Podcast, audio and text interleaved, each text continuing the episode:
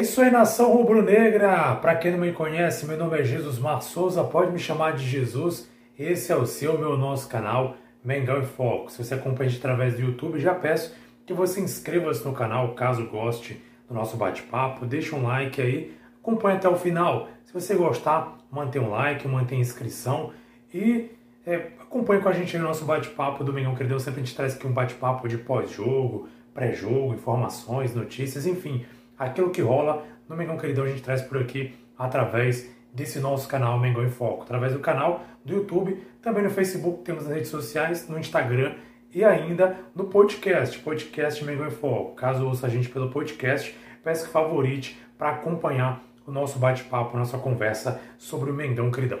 Bem, gente, o Mengão venceu de 1 a 0. Não foi um jogo espetacular, um jogo maravilhoso, um jogo lindo, mas três pontos é, vencer, importante vencer né, no Maracanã, Maracanã lotado, cerca de 48 mil torcedores. Fora a questão dos três pontos e de manter essa sequência de vitórias aí que antecede o jogo que será semana que vem, dia 27, contra o Palmeiras e Montevidéu, a final da Libertadores. Tenho dito isso aqui várias vezes quando eu entro aqui, tanto no vídeo como no podcast, que é muito importante as vitórias para poder ganhar confiança moral para enfrentar, enfrentar o Palmeiras em Montevidéu pela final da Libertadores. O time que entrou hoje foi um time totalmente atípico, né? um time totalmente reserva. Vou até abrir aqui para o. Tanto é, é tão atípico esse time que eu costumo memorizar a escalação para passar durante aqui o bate-papo. Mas o time é tão atípico que eu acabei não conseguindo memorizar. Então vou ler para vocês aqui, olha.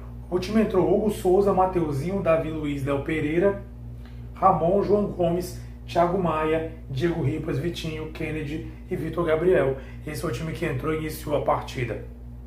Porém, no segundo tempo tivemos aí alterações importantes que o Renato fez no time, que realmente surtiram efeitos. Dentre essas alterações, dois jogadores que entraram no segundo tempo, que foi o Bruno Henrique. O Bruno Henrique, juntamente com o Rodinei, finalzinho finalzinho do jogo mesmo ali, faltando um ou dois minutos para terminar o jogo, uma, um gol aí que trouxe esperança né, para o Flamengo, três pontos. Eu pensava, eu pensava, honestamente, que o jogo ia terminar é, 0 a 0 né? Porque o jogo foi muito morno do início ao fim, principalmente no primeiro tempo, muito fraco, pouquíssimas chances. Flamengo começou os 10 primeiros minutos ali apertando para cima, buscando resultado, porém acabou acabou não, não tendo ali é, efetividade. O time reserva, o time. É, a gente sabe que o time reserva é um time desentrosado, os jogadores que entraram em campo não, não conseguiram corresponder. O Kennedy tentou bastante, né? Em um certo ponto ele conseguiu, em alguns lances ele conseguiu dar seguimento às jogadas, tentou chutar de fora da área, fazer gols, mas infelizmente não foi feliz nas chances que teve. É, e até que entrou no segundo tempo aí alguns jogadores importantes. Na virada, Felipe Luiz entrou, Bruno Henrique e o Gustavo Henrique entrou no lugar do Davi Luiz, né? Sempre vê aí o, o, o Renato poupando o Davi Luiz aí todos os jogos, ele joga o primeiro tempo, segundo tempo ele é poupado, até por conta do medo de lesão, né? Que se aproxima aí a final. Rodrigo Caio é uma dúvida, provavelmente, Rodrigo Caio, eu, eu estou falando, tá? Não, não foi nada oficial, não ouvi ninguém dizendo, mas eu creio que é muito provável talvez o Rodrigo Caio não jogue, provável, tá? Pode ser que lá no, no dia do jogo ele jogue, enfim, mas eu acho que talvez não dê tempo, né? Porque o edema, eu não sou especialista, mas o pouco eu pesquisei demora e dependendo da gravidade do edema, pode levar de uma a duas semanas para recuperação. Então, assim, mesmo que ele se recupere, talvez não 100%, talvez sinta alguma, algum desconforto, enfim, né? Uma série de situações que só o departamento médico Flamengo pode realmente é, confirmar o que vai acontecer, o que pode acontecer até lá. Mas enfim, a gente sabe que a gente, por enquanto está desfalcado do Rodrigo Caio, então o Felipe Luiz, é, perdão, Davi Luiz é a nossa melhor alternativa. E o Gustavo Henrique, que é provável que talvez seja o, a dupla de zaga da final, caso se confirme aí a ausência do Rodrigo Caio. Davi Luiz juntamente com o com o Gustavo Henrique, né? Então, assim, o jogo foi morno. O jogo, no geral, o Corinthians, assim, não lembro de uma jogada aguda ali que o Hugo Souza teve que fazer alguma defesa difícil. Não lembro, honestamente não lembro. O lance mais perigoso que eu vi no primeiro tempo foi o lance que o Jô cruzou a bola, passou na frente da área do Flamengo e ninguém desviou. Os jogadores do Corinthians estavam um pouco mais atrás da linha da bola, bem atrás mesmo. Tinha só jogadores do Flamengo na frente da linha da bola. Foi o lance que eu vi assim mais perigoso, né? Que o jogo foi para cima e tal. Mas fora isso, não vi nenhum lance mais, de mais perigo ou lance mais agudo do Corinthians para buscar o resultado. O Corinthians praticamente se fechou o jogo inteiro, jogou ali atrás. Flamengo não foi muito efetivo, muito agudo no primeiro tempo principalmente. No segundo foi um pouco mais agudo, teve bola no travessão, o Cássio teve que fazer algumas defesas. Até que no finalzinho o Rodinei foi feliz no lance na lateral ali, onde ele dribla os jogadores, né? O, dois jogadores ali na ponta ali. O Corinthians ele dribla ali com um toque só, dribla os dois, cruza a bola, coloca a bola na cabeça do BH, que sobe alto e cabeceia fundo do gol indefensável pro, é, pro Cássio, que foi pego no contrapé. Né? O BH subiu, cabeceou, Cássio vinha passando e acabou levando um gol no contrapé. Final do jogo, Flamengo 1, Corinthians 0. Como eu falei no início da transmissão, no início do, aqui do vídeo, né, no início do podcast, importante a vitória pelos três pontos, importante a vitória para fechar essa sequência do Flamengo, último jogo que o Flamengo disputa no Maracanã, antes de ir para Montevideo disputar a, a Libertadores. Os próximos jogos que o Flamengo vai ter são fora de casa, né? O Internacional, Porto Alegre, essa semana agora que vem, sábado, salvo engano, já o Internacional e o Grêmio na semana que vem. Então, assim, o Flamengo tem mais dois jogos praticamente antes da final.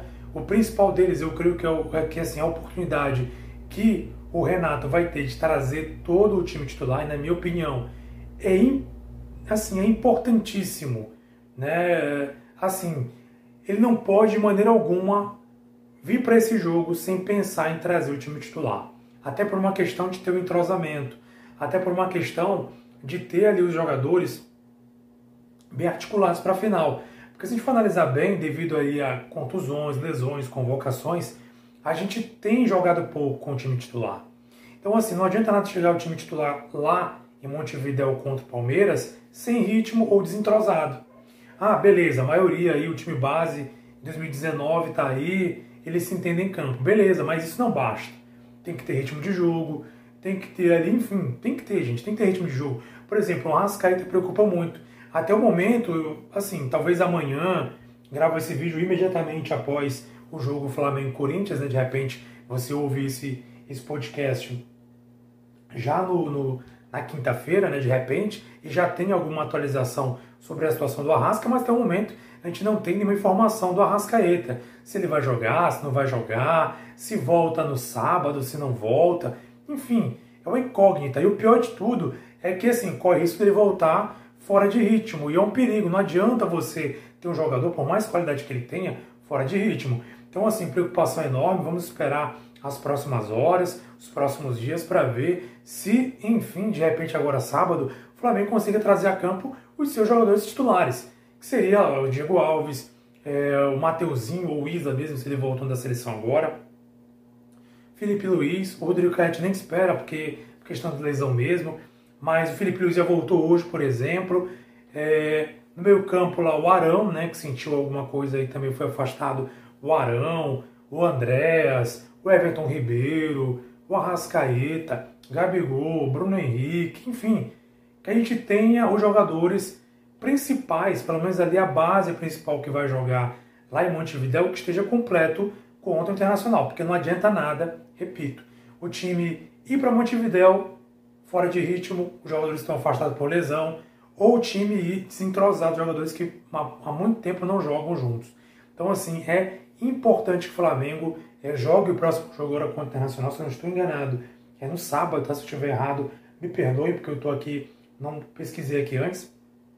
Então, assim, é importante que o Flamengo se apresente é, com força total para poder pegar ritmo e enfrentar o Palmeiras nessa final importantíssima que vale tudo para o Flamengo, assim como para o Palmeiras também vale tudo. Palmeiras hoje também perdeu seu jogo diante de São Paulo, certamente a torcida vai cobrar o treinador, né? Como o Renato sendo cobrado pela torcida do Flamengo, mas enfim, os dois times vêm pilhados, vêm ali por tudo ou nada, porque o único título que resta para o Flamengo e para o Palmeiras é a Libertadores. O Flamengo ainda tem aquele, assim, ali quase pouquíssima chance no Brasileirão, que eu nem considero muito, né? Porque o, o Galo deveria, poderia, teria que perder, na verdade, três jogos e o Flamengo vencer todos para continuar vivo no campeonato. Ó, venceu hoje, de repente, se continuar vencendo os próximos jogos, de repente garante aí o título, né? É, se o Galo, claro, tropeçar pelo menos três derrotas aí nos próximos jogos. Não é impossível, mas é muito difícil devido à sequência do Atlético Mineiro. Mas é isso, nação. O Flamengo jogou.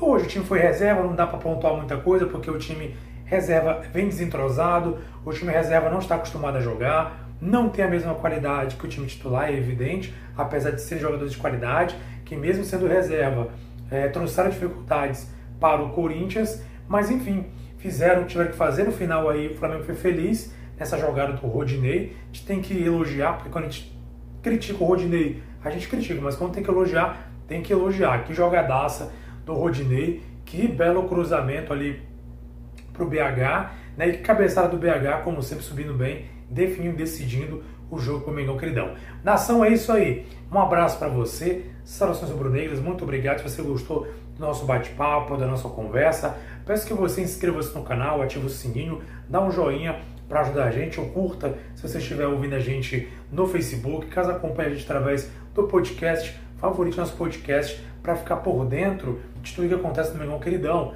Temos vídeos aí falando sobre o Flamengo, um vídeo inclusive que tem sido muito visualizado ultimamente, que é uma polêmica aí que envolve o Diego Ribas e o árbitro, né, Flávio é, de Oliveira, Luiz Flávio de Oliveira, que admitiu em juízo, né, que acabou mentindo, vamos dizer assim, lá no jogo em 2018 quando ele expulsou o Diego Ribas. E nesse vídeo eu trouxe um questionamento, né? Eu trouxe um questionamento o quanto a arbitragem ela muitas vezes pode é, pode definir uma partida, pode atrapalhar é, um campeonato, pode beneficiar alguém ou prejudicar alguém, dependendo das decisões. Então vou deixar até no card, se possível, ou na descrição, ou no comentário fixo, para você acompanhar esse vídeo que bombou, que eu postei ele antes de ontem, salvo engano, mas está bombando aí, galera. Gostou, gostou muito desse vídeo. Eu peço que você assista ele, porque é importante para a gente refletir sobre essas coisas. Um abraço para você, saudações rubro-negras. Aqui é Mengão em Foco, três pontos na conta, apesar do jogo ter sido muito bom, mas importante três pontos. E vamos para cima, vamos Mengão, torcer para que volte aí o Arrascaeta e o time esteja completo neste sábado para enfrentar o Internacional, para a gente já ter um gostinho de como esse time vai vir para enfrentar o Palmeiras em Montevidéu. Um abraço para você, saudações rubro-negras. Aqui é Mengão em Foco.